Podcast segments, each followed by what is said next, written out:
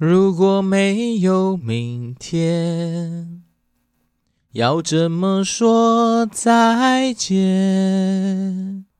各位听众朋友，大家好，欢迎来到电玩店，我是店长迪恩，很高兴在这一周新的开始是阳光普照的一个周一。那我现在录音的时候，看着窗外的一个景色，我觉得还蛮开心的。好，因为我自己觉得，其实天气好坏，尤其是对于那种细致人来说，只要有放晴的日子，通常你的心情啊。或者说你的生活步调就会觉得稍微比较自在一点。然后像是经常我送我老婆去上班的时候，她就讲说：“哇，你可能因为接近过年了嘛，所以在上班的心情上面，也许就会比较呃舒适一点。然后当然可能也许有些人这时候开始准备，想说要准备要放假啦。啊，但迪恩这时候突然冒出一句话说：其实我已经快要忘记上班的感觉是什么，因为毕竟从呃去年年底离开到现在，虽然还不到哎刚好满一个多月，因为今年已经二月一号了哈。那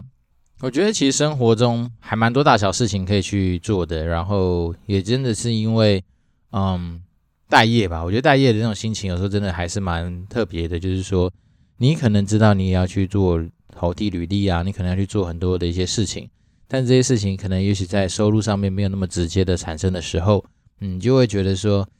呃，好像有的时候也是在这种自我安慰的心态吧，就是说，诶，是不是在满足自己？可能因为。现在可能在待业嘛，然后而产生的一些时间空档。那所以我常常有时候在跟大家聊天的时候，反而就说，哎，我真的，嗯，虽然说是待业，可是我觉得我那个生活的步调，甚至是我那个行程的紧凑程度，反而比那时候在工作的时候来的更加的多元。那我之所以讲多元，是说因为这段时间可能有些时间就可以去找朋友啊，叙叙旧啊，聊聊说，哎，以前可能因为工作的关系嘛，所以不见得能够有机会接触到的一些人事物。那再来是说，可能你可以更专心的去做一些阅读啊，然后去做一些你自己想要做的一些事情。那当然，投递履历的过程里面，你也必须要去很花时间的去稍微看一下，说，哎，每个职缺的公司的介绍啦，职缺还所需要的人的一些内容啊。那这种过程里面，你就会知道说，哦，可以去检视蛮多自己过往的一些事情。那当然，呃，除了投递履历之外，那最近也有些机会，刚好有一些面试的邀请。那不外乎就是一些。可能同产业、不同产业等等啊，那我觉得面试的时候确实还是蛮多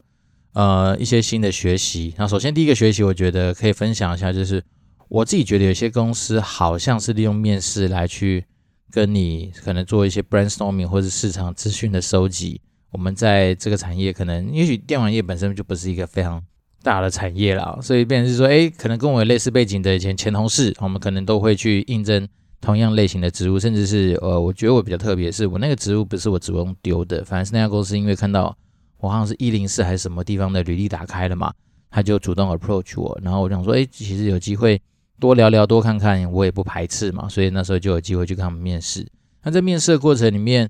呃，当然他们问到一些，我觉得其实已经很久没被人家问这种问题了，那我倒是觉得也蛮新鲜的。我想要说，其实呃，蛮多时候想要透过。当下自己，比如说针对于这些问题，然后能不能快速的跟我以前所拥有的经验去做一些连接，然后去把握那种原汁原味，比如说相相对可能也许根据现场的环境而讨论出来的一些答案，或者说我当下的反应。因为我自己觉得，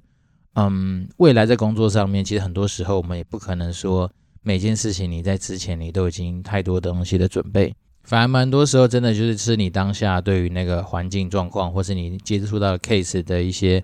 啊、逻辑上的推演啊，或者说线下比较符合的那个时空背景的一些啊、可能参考的一些做法也说不定。所以呢，这次我倒是觉得说，当然，如果说我今天是一个我自己主动去应征，然后甚至是我一直可能觉得很想要拿到的一个呃职缺的话，我可能会多花一点时间去了解，比如说他公司背景。那公司最近的新闻，甚至是说跟针对该职务，我可以设想是说我进去之后，想要做哪些的事情，或者说我觉得哪些地方是我可以价值发挥的地方。但是如果说那种被邀请的，或者是说呃，可能是单纯就是我觉得是有点类似去交朋友的概念的话，那我可能就会尽量是让我自己保持这种原汁原味、比较新鲜的一个心态来去做啊、比较开放式的一些回答。好，那这次我觉得蛮多问题。呃，当下也让我觉得，哎，好像以前自己这样经历下来的一些，不管是经验的累积啊，或者说一些训练，好像让我当下我自己觉得回答问题的答案都还可以。好，那首先我觉得可以分享给大家听的第一件事情是说，HR 问过我说，如果要用三个形容词或三个名词来形容你自己的领导风格，你会用什么样东西来讲？好，那甚至另外一家公司的 HR 也是用类似的问题，他是说，如果要用三个名词或形容词来形容你这个人的话，你会给予我们什么样子的名词或是形容词？对啊，我觉得这种东西就是。呃，说实在的，这种东西很多考古题应该之前都会告诉我们。那只是说这次我倒是没有特别想说，我必须要去事先先思考到这件事情。那我当然当下被问的时候，我的想法，比如说针对于领导这件事情，或是带团队这件事情的形容词，我第一个就是觉得说，每个人其实来工作都还是有他自己的目标。所以我那时候第一个形容词就是我带团队风格，我觉得才是更好。更好的意思就是说。我期待是我自己跟我团队，甚至组织目标，我们是能够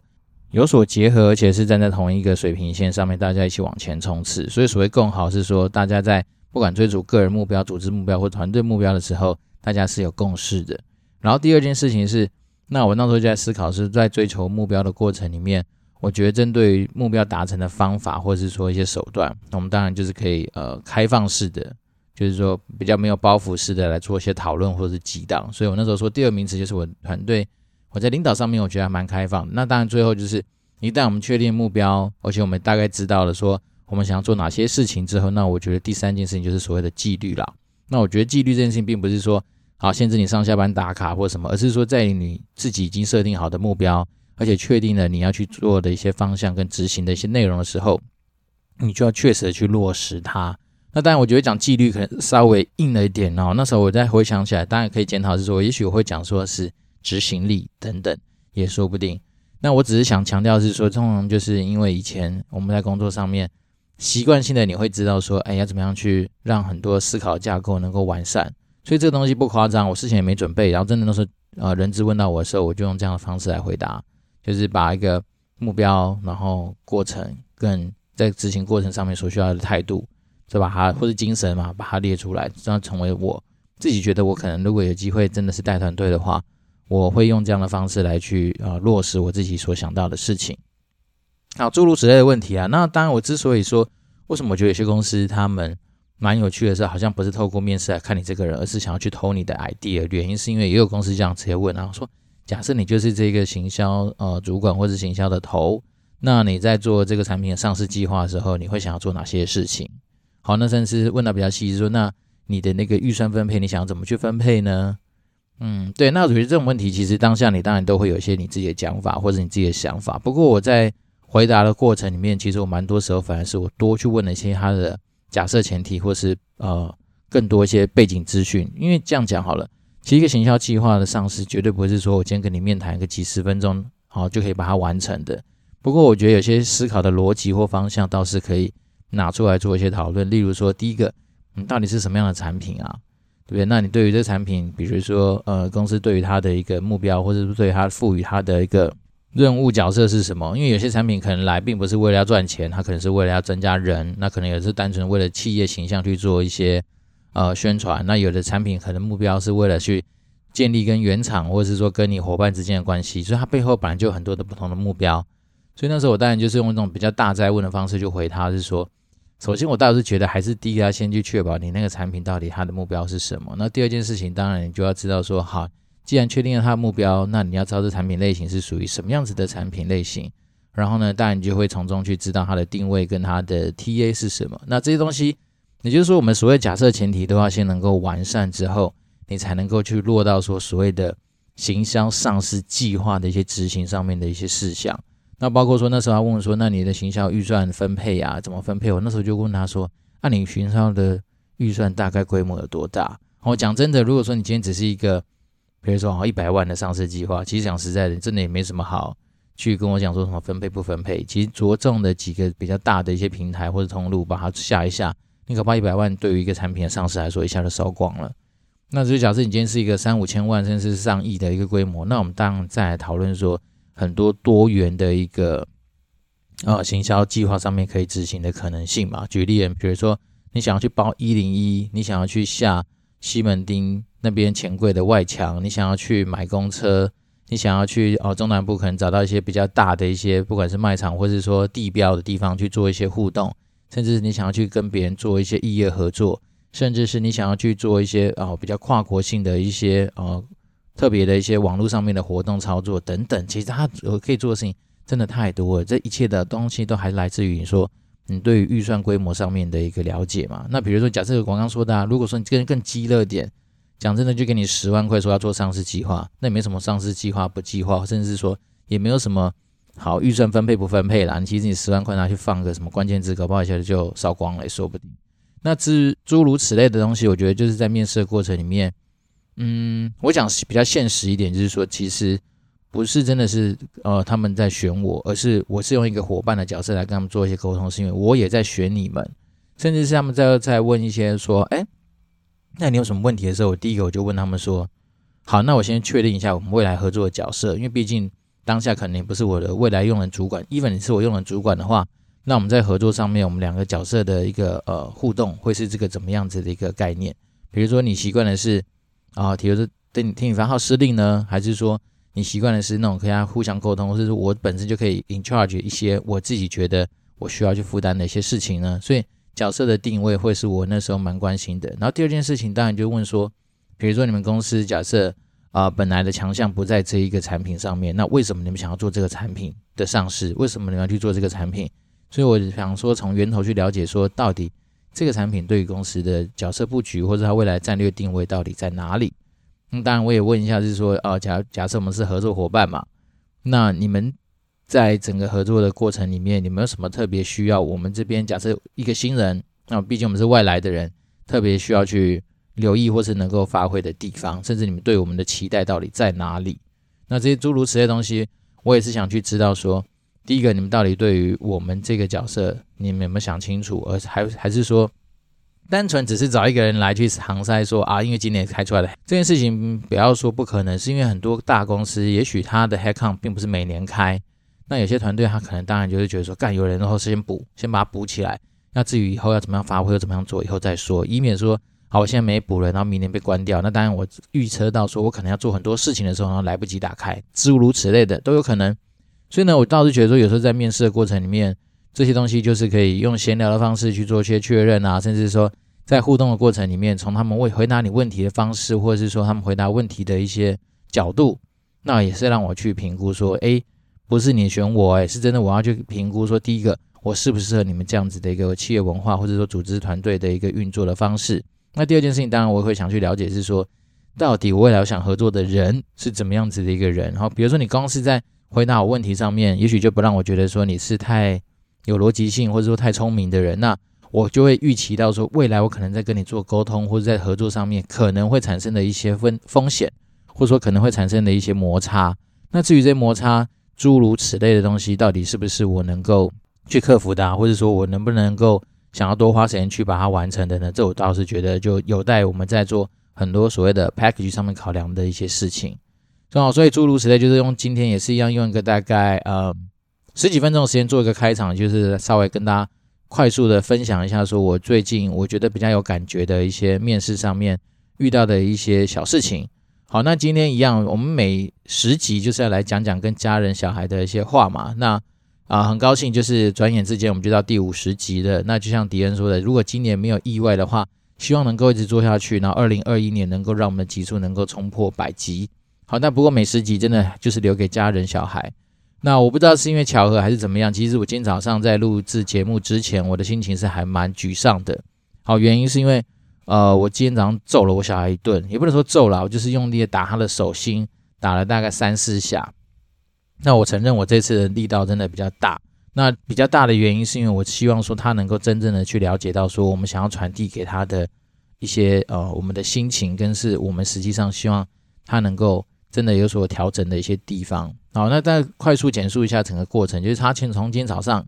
我就一直叫他说：“诶，他要去收玩具，他必须要为了出家门这件事情而去做一些准备。”然后他就一直在那边讲一动动一动，然后一下就会忘记，然后又跑出去玩什么。然后最后的引爆点是他在我们都准备好准备要出门的当下，他又跑去玩了一个我们叫他不要去玩的，好像是棉花棒盒，然后一口气把棉花棒盒整个撒在地上。对，那当下我觉得其实我已经大概三声五令很多次，说我们要出门了，我们要做什么样的东西，比如你要收玩具，你要去把车子停好，你要做什么样的事情，但是他就是依然顾我啊，比如说可能敷衍你一下，啊，我说要把东西弄一下，但是又又又跑掉，诸如此类的东西。那在最后是我老婆好像出门前跟他讲说，你不要再去玩棉花棒了，那个东西不能玩，因为那个盒子很松，很容易会洒出来。那还是执意要去做这件事情。好，所以我当下其实去处罚，并不是因为他把棉花棒弄倒这件事情，而是去处罚他说，因为我们跟他讲很多东西，已经讲了很多遍了，你都还是不听，好像在挑战我们说，我们就是讲讲而已。所以我今天早上真的在出门的当下的时候，其实是我自己觉得力道是比较大，然后我去打了他的手背，打了几下。打那当然打完之后，我自己其实心里面，呃，我自己觉得还蛮。是有点不舍跟难过啦，但是我自己知道说，我们的目的就是希望你能够在行为上面稍微比较知道说，我们父母在跟你讲一些东西的时候，你一定要听，而不是说虚应了事啊，或者说把我们讲的话当耳边风。那我想去导正的是这件事情。那我自己以前有跟大家分享过说，其实我会打小孩之外，但是我平常并不会没事就去打他。那当我要打他的时候，我一定会让他记下来说，这东西就是让你知道我已经到了我的呃。比如说底线，然后再来是我一定要让你知道说这件事就是痛，然后再来是我真的觉得说你就是要去能够了解到说我们这东西对于他的重视程度。好，所以我自己觉得说，其实以现在来说，当然很多时候我是蛮感谢我们我的自己儿子，就是他是一个蛮乖的小朋友，就是他在很多生活的平常啦，在很多生活的一些呃处事上面啊，我觉得还算是个性脾气各方面都还算不错的一个小朋友。那只是说，我觉得在该教的时候。我就会呃收起我那个可能怜悯的心，但在后事后都会跟他解释，会跟他说为什么我要打你，那为什么你今天做的哪些东西是错的，那主要让他知道这个原因。那他其实也知道，那我就觉得说，嗯，蛮想要跟大家分享的一个想法是说，其实真的有时候，呃，我们就是做什么像什么。好，那所谓做什么像什么，讲起来很简单啊。那其实大概概念就是说，当你今天像我今天假设就是要来教训你，就是要让你知道说。我对这件事情的重视程度的时候，那我当下我就是专注在这件事情上面，然后去达到我所需要达到的效果，而不是说，好，可能要在处罚的过程里面又开始想很多，比如说会不会因为怎样怎样啦，导致怎样怎样啊，或者是说，啊，我们就一个更比较浅显易懂的例例子，就是说，有的时候我们就会觉得说，啊，念书的时候又想要去玩，然后比如玩电动的时候就开始担心说，啊，是不是要去念个书等等。那我觉得这东西分享给你，就是未来在你的求学的路上面的时候，可能你会想玩。那我觉得你就一旦有机会去玩的时候，你就用力玩，心无旁骛的玩。然后呢，如果当你今天被迫你必须要念书的时候，好，就是要做正事的时候，那你就把握当下，就是让自己沉浸在那样子的一个空间里面，去把你该做的事情完成。那之所以我觉得做什么像什么很重要，是因为。嗯，小时候可能就是因为念书，所以你会知道说啊，我就是专心在做这件事情上面。但是随着你长大啦，你可能开始会接触到很多你必须要去面对的一些，不管是职场，或者是说在人生道路上面的一些规划。那我倒是觉得说，其实有的时候这东西也可以跟一句话叫做什么“把握当下”去做呼应。因为我自己的心得体会是说，唯独当下你在专注在那件事情上面把它完成之后，通常。成果会比起你心猿心有旁骛啊，或者说心猿意马的时候的成果会来得好。那这件事情当然同时也发生在比如说工作上面啊，比如说假设我今天就是觉得说呃有很多考量的时候，那我干脆先不要做决定。然后但是一旦做决定之后，好，比如说你拿到了那个工作的职缺的时候，那在还没有做出你那个你对于那工作设定的目标，或者说还没有做出一些你自己期望的成果之前。其实我我的习惯就会以那一个工作的一个内容，甚至那个工作的所有的一切当成是我必须要去努力的一个方向，这是我自己的习惯啊。那我自己的还是一直觉得说，除非真的我已经觉得说啊，第一个，比如说我刚刚讲的，我的目标已经达成了，啊，可能是阶段性任务完成了，甚至是说，诶，我觉得这个工作我在价值上面的一个产出也已经都符合我当时候设定的目标的时候，那当然我自己就会觉得说，如果有更好的机会，何尝不去试试看？但是如果说我今天还是觉得说那边有很多可以发挥的地方，那个环境对我来说也都还蛮适合我去持续发展的话，我基本上我不太会去理说啊，我需要去做什么心猿意马或是骑驴找马的这样一个状态好，所以这些东西一切都是一个心态，分享给大家。我自己的习惯是说，一旦你真的选择了这件事情，那你就全心的投入它。那可能不能说停利点啊，而是说通常你还是要去检视一下嘛。那当然检视的过程里面，你就会去知道说，究竟你对于你自己设定目标上面的一个达成成果是什么啊？然后甚至说这个东西它到底给予你的回馈或回报有没有对等？有没有让你持续的觉得说自己是被重视、自己被珍惜、自己是能够有机会持续往前进？好，那我觉得这东西分享给呃我自己的小孩或是所有的听众也都是一样啦。我觉得一个简简单的心法，它确实让我从很小哦，就是从念书的时候。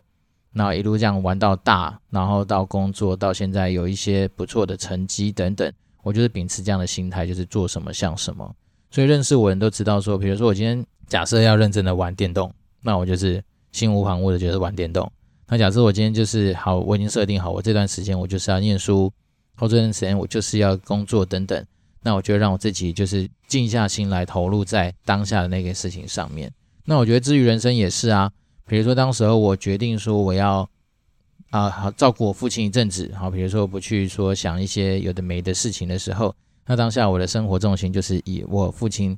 甚至是我们家人所希望设定的目标，当成是我那时候在做一些生活上面规划的一个重心。那直到说，哎，我觉得说的很多事情都 settle down 啦，然后很多状况其实都能够在自己掌握上面，然后就就像我刚刚说的，其实我已经达到我设定的目标的时候，那我自然就可以往下一个步骤去做。那只是说，我觉得人有的时候啦，其实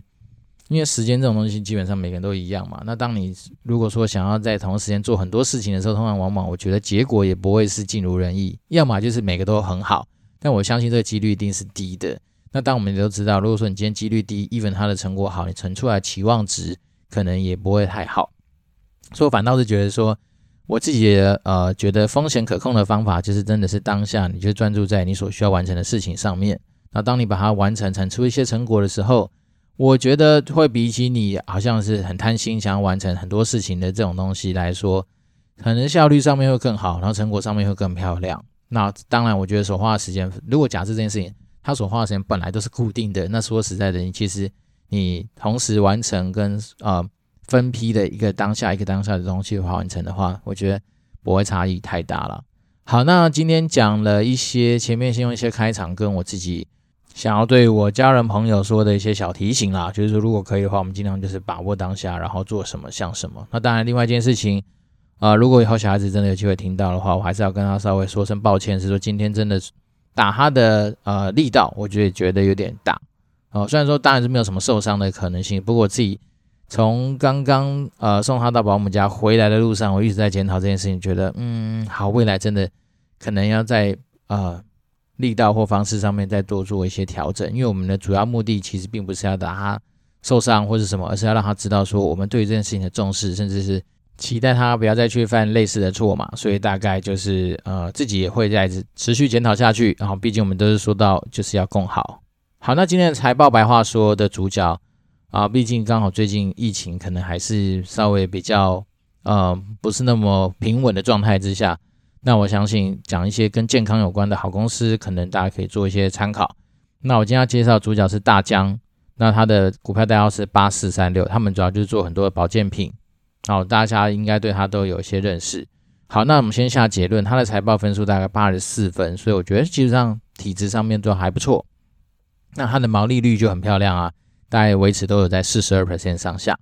那它的营业利益率都有在二十三 percent，代表说它费用率大概十八。好，那这样的状况其实我觉得不算差哦，因为他们大疆毕竟是要做一些宣传，做一些他们在推广产品推广上面的一些费用上面的发生嘛，所以它的费用率高一点是蛮合理的。那它的净利率也都有二十一 percent，所以基本上你把它想象它就是一个真的是一个蛮赚钱的一个事业体。然后它的 ROE 更漂亮啊，就是近十二个月来看的话，ROE 大概是维持在三十一左右的水准，那早就远超过所谓的巴菲特设定的二十五了。所以我自己觉得，诶，它的整体体质，光是看到这边就已经觉得还蛮满意的。那再来是它负债占资产比是三十三 percent，然后而且就逐年在往下降的一个趋势，所以就代表说，诶，股东其实持续看好这家公司未来的发展。那他如果说真的发生财务纠纷的话，他真的也不用太担心，他都有立即清偿债务的能力。然后此外，它的现金占资产比有超过四十 percent，哇，那这真的是说实在就是爆干多的钱啊！所以呢，它的营业活动现金流量其实也是每年都有正的这样子进来。那这样的好处就是告诉我们说，它这家公司的体质真的是一个相对强健的公司。那如果说看它短期的股价表现的话，它短期的股价已经大概是之之于它的啊历史平均股价大概在低于一个标准差左右的位置哦。所以在对我来讲，其实我们之前前几集有讲到一些，不管是美股或是一些其他的标的，其实搞不好都已经超过一个标准差，或是超过到两个标准差以上的一个水准。所以对于我们来讲的话，其实大疆。它目前的短期股价来看，算是搭配它的不错的体质，我们可以给它一个综合评论，算是被低估的一个状态。嗯，只是说，之所以我之前只是把它列入观察清单，并没有实质上去买它的一个原因，是因为它呃，唯一对我来讲，它的小缺点就是它的股利分配上面不够大方。然后它历年的股利换换算成它股价的值利率，大概都是在呃差不多二点五 percent 上下。那比较好的是，当然是二零二零年发的，好像有稍微到三点五 percent 左右。好，不过至于我们之前说的，如果以一个可能要长报一个股票来说的话，我自己蛮喜欢拿股利的嘛。那它这样子的一个股的值利率，对我来讲，我觉得就稍微偏低。那你说，当然股癌也有提醒大家说，其实直利率它未来也都马是会换成它实际上在营运上面的一些子弹等等的啊。所以我倒是觉得说。单看就是每个人对于习惯的一个不同啦。那当然，我觉得就就它的体质跟它现在股价表现出来得到的一个综合评价叫低估嘛。那低估的话，未来我觉得自己是，首先我自己是觉得我对于呃保健品这个产业它未来的发展，我自己是蛮有信心的。那我们日常很多呃客观的指标跟客观的角度都告诉我们这件事情的可能性。原因是因为我们自己想想看，我们爸妈那一代的人其实呃就是二战。之后婴儿潮的那一群人家嘛，他们拥有的特性是什么？诶，可能年纪大，但是呢有钱，然后怕死，然后再是怕死前不健康。好，所以当然诸如此类的一个条件，就告诉我们知道说，诶，在我们现在人口结构呈现一个倒金字塔的一个状态，也就是说啊，人口负成长，年轻人很少，老人家很多。那未来你也知道，这些老人家对于死，甚至对于不健康这件事情的恐惧感，其实是很高的情况之下，那他本来就会希望第一个。吃保健品能够延年益寿，第二个是吃这些东西多少可以对于子女有些交代，然后第三个当然就是说吃这个东西可以让他在他活着的时候稍微可能比较开心一点，比较自在一点，而不是说我今天躺在那边躺到走。那所以我觉得诸如此类，就是用这样的生活常识去推估保健品的未来市场，我自己是觉得其实成长性是蛮大的啦。那包括说今天大江好像如果没记错，他们好像在中国也是有布局嘛。那你也知道说，如果从人口结构上来看，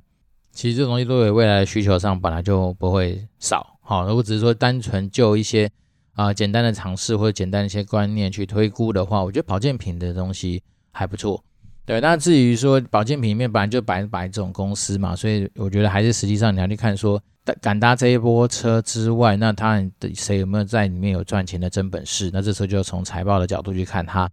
比如说 run 了几年下来，他的体质强不强啊？它的整体的成绩单漂不漂亮啊？那我只是说，就我自己的角度来看，我觉得，诶，大疆还不错哦。其实我自己觉得他的体质不错，那只是当然，我觉得他有点太小气啦。因为毕竟我是爱鼓励的人。不过你说未来会不会想去会去买个一张两张，也也可能也说不定。反正就是有点参与其中，然后只要他能够哪一天真的是。然后大红大紫，然后带我们能够从资本利得去弥补我们在股利上面没有得到的一些补偿的话，那这可能也是一个做法跟参考资料。好，我觉得其实都都很多可能啊，因为毕竟投资路上没有绝对好或怎么样子的一个方式，而是说有待大家用艺术的角角度跟艺术的眼光来去看待，就是说对于资产啊、投资理财啊，然后甚至一些人生财富上面追逐上面的一些呃事情。好，那今天最后我有稍微去看一下，其实我们并没有太多的新的听众的留言啊。不过我觉得很高兴的是，反而是有新的听众的一个赞助，所以我这边要特别花点时间来感谢他。那他的赞助人今天是 Amanda 点 W 啊，蛮感谢，就是我们热情的朋友跟听众给我们实质上的鼓励啦。那如果没有记错的话，他应该在我人生中是一个很重要的一个主管，也是我常常跟他开玩笑说，他是我蛮重要的一个女神。对，那我觉得之所以会把她当成是女神的原因，是因为我觉得在她的身上可以学习到蛮多在处事情上面的一些呃游刃有余。那我自己从那时候进入职场，跟她做一些呃互动跟接触的过程里面，每每你都会觉得是说，她就像是一个嗯、定心丸一样，不管是说今天有更高的主管的一些可能也许不是很合理的一些要求啦，或者说有一些更高层主管一些很奇怪的一些呃可能紧急的一些任务啊等等啊，那我觉得我们这一位呃我认识的朋友，他总是都能够在。呃，我们能够接受或者我们能够了解的一个时空的一个情况之下，给予我们很多的鼓励，甚至是说在资源任务安排上面，我觉得是相对来说还蛮合适的。那当然，他有的时候也会有他比较硬的一面，不过他都是对症下药。比如说，我今天就是对厂商，那厂商那边给我搞一些有的没的一些呃小手段，那他也不会太客气的去做很多的一些呃沟通。所以我自己是觉得说蛮感谢，说在职场上面常常也可以看到很多有很厉害的一些前辈跟贵人，那能够让我无形中就是诶一直有所成长，然后一直有所学习。那当然他现在又用实质上面的一些呃赞助来给予迪恩鼓励啊，我只是真心的就是非常感谢他。那当然叫他干妈，我觉得蛮怪的啦，因为毕竟我觉得就算应该是认识的人，那我只是觉得说。嗯，蛮感谢这段期间，其实真的从做 podcast 以来，然后呃这一路上面真的是蛮多呃贵人朋友持续给予迪恩很多的一些帮助跟回馈。那当然这些回馈有的东西，如果你在我的能力范围里面可以去执行跟达成的，我就会努力去做。那就像我们一直在提醒大家是说，所谓做什么像什么，就是当我今天假设在做节目，那我就会希望说秉持我节目的一些初衷。把我一些我真的觉得诶可能不错的一些想法啦，或者说哪怕是可能跟你不一样的想法，就提出来让你听一听听看，然后呢你就觉得说如果能值得参考，能值得去执行它，那当然我觉得就去做。那如果说假设真的跟你不太对，那想找找人来讨论的话，那我真的也是秉持着开放的心态，反正如果能够做到的东西，我就去。尽力去做啦。那当然你也知道，我们毕竟就是一个高级打工仔。你说资源跟时间也不是无限多，对吧？所以有的时候其实没有办法尽如人意。但是呢，我自己觉得我的态度是蛮正向的。然后再来是另外一个事情是，我最近发现我可能有一个新的技能，那我可能可以帮助人家去做一些转念的动作，因为我可以试着用一些很奇妙或者你可能没想过的一些角度去切入那件事情。好，所以我自己帮自己跟他们开玩笑说，我可能是转念王吧。就是能够尽量帮你在，呃，你思考上面可以多一点不一样的声音，也许是这样子，也说不定。好了，所以最后也对，毕竟这一集我觉得，其实我先说我没有写稿，是吧？所以我单纯只是觉得说有一些东西想到什么就拿出来跟大家分享，因为毕竟每十集就当成是敌人的一个小的休息的时间。好，虽然说这些东西也不能说没写稿就代表都没准备。因为我们在想这些议题的时候，其实有时候也是已经在脑袋里面转了蛮多的时候。那至于写稿与否，其实只是猜在有没有落标题在我自己的那个呃笔记上面。那当然，我觉得有时候真的是跟小孩子讲话，很多东西就是真的是蛮强求灵感的啦。嗯，毕竟我在人生之前我也没当过爸爸，也没当过说为人父这样的一个角色，所以当时就是呃边做边学习，然后多跟别人请益，多问，多看，多听，大概只是这样子。所以呢，我才说，如果说，呃，假设各位听众在你的人生的道路上面，其实如果遇到一些可能你觉得当下跨不过去的坎，哦，甚至说你可能不知道说怎么样做比较好的话，电玩店，我相信这边会是一个提供你不一样思考的一个地方的声音，好，然后呃，一样了，秉持百分百不尝试的一个想法跟心态，来持续给呃听众做互动，而且现在可能因为。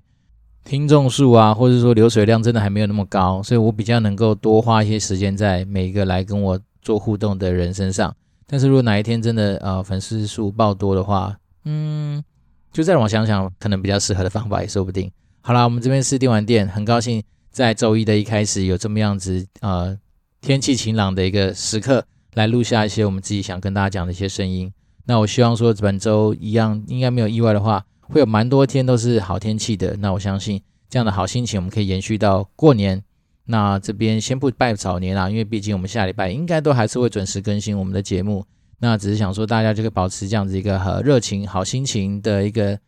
啊心态来迎接这个农历年前可能是最后，有人可能是最后一周的工作天也说不定哦所以我只是觉得说嗯这样的心情这样的轻松闲适的一个状态就祝福大家能够有一个持续美好的一周。那我这边是电玩店我是店长迪恩我们下回见喽拜拜。